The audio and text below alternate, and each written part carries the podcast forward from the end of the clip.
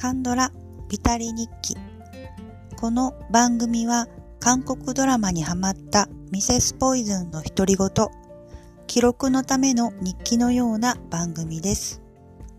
さて今回は第23話被告人について記録していきます。とこのドラマはまあ、ずっとこのところ殺人とか殺人者みたいなドラマあ映画とかドラマばかりを見ていましたのでまああなたこんなの好きでしょみたいな感じでおすすめ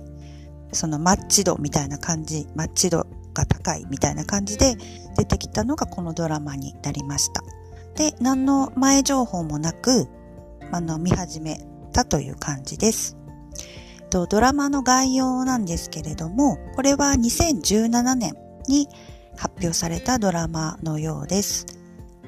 あらすじ、簡単なあらすじを話してみますね。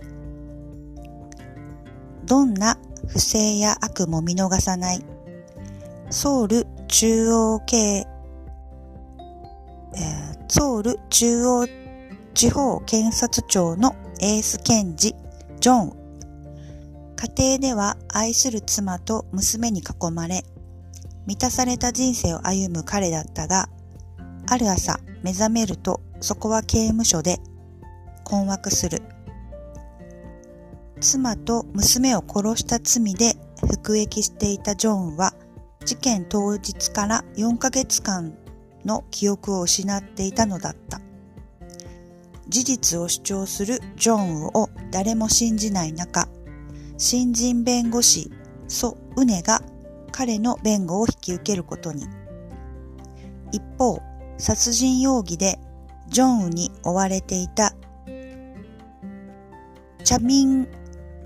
チャミョングループの副社長ミノは4ヶ月前に双子の兄ソノを殺害。彼になりすまして暮らしていた。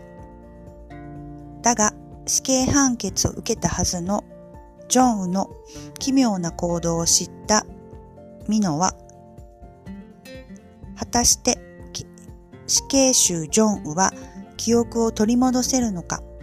彼が妻と娘を失った背景にある真実とは？怒涛のリベンジが始まる。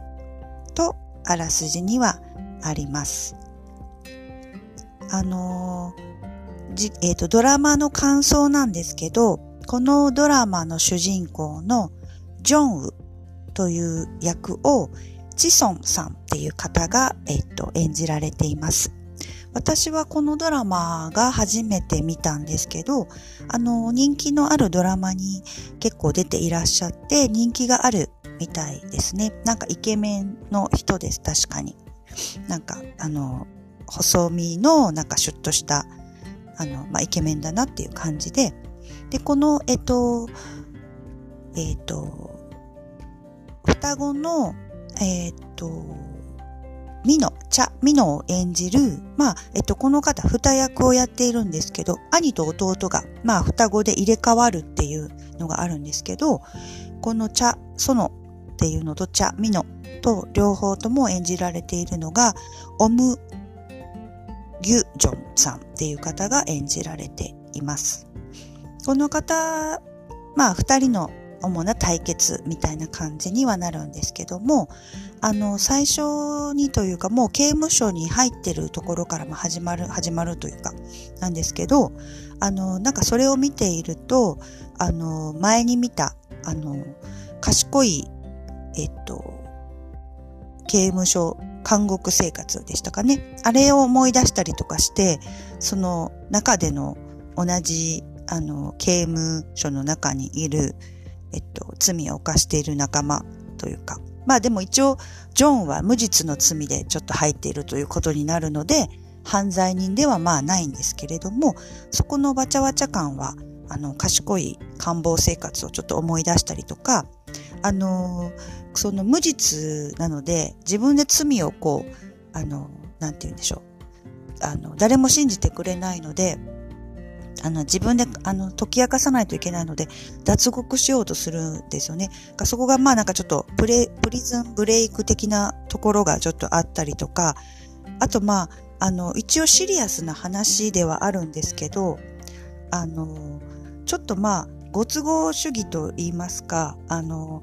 記憶喪失のまま、あの、刑務所にぶち込まれるとか、ちょっとありえへんやろみたいな、ちょっとめちゃくちゃすぎるやろみたいなこととか、まあ、双子の、その、兄を殺してしまうんですね、弟が。で、あの、入れ替わって社長にもなるし、奥さんとも、こう、暮らすみたいなのがあるんですけど、まあ、そのメガネを変えたりだとか、その喋り方とか変えたとしても、ちょっと無茶すぎひんみたいなところ、ちょっと突っ込みどころが確かに満載ではあるんですね。で、これを、このドラマは1話から26話まであるので、ちょっと正直中、中盤ぐらいに中だるみがあるんですけど、最後の方になるとこうどんどん、でもちょっとずっとその無実の罪のあの、子孫がちょっとやられっぱなしで、ちょっとしんどくなってくるんですけど、あの、最後に向かうにつれ、こう、どんどん展開がこう、早くなり、まあ、あの、あるあるですけど、虐げられてるがゆえに、最後のどんでん返しが気持ちよくてスッキリみたいなところがあるので、そこはちょっと、まあ、見応えがあるかなとは思ったんですけど、割と、あの、なんでしょう、突っ込みながら見るみたいなところはありました。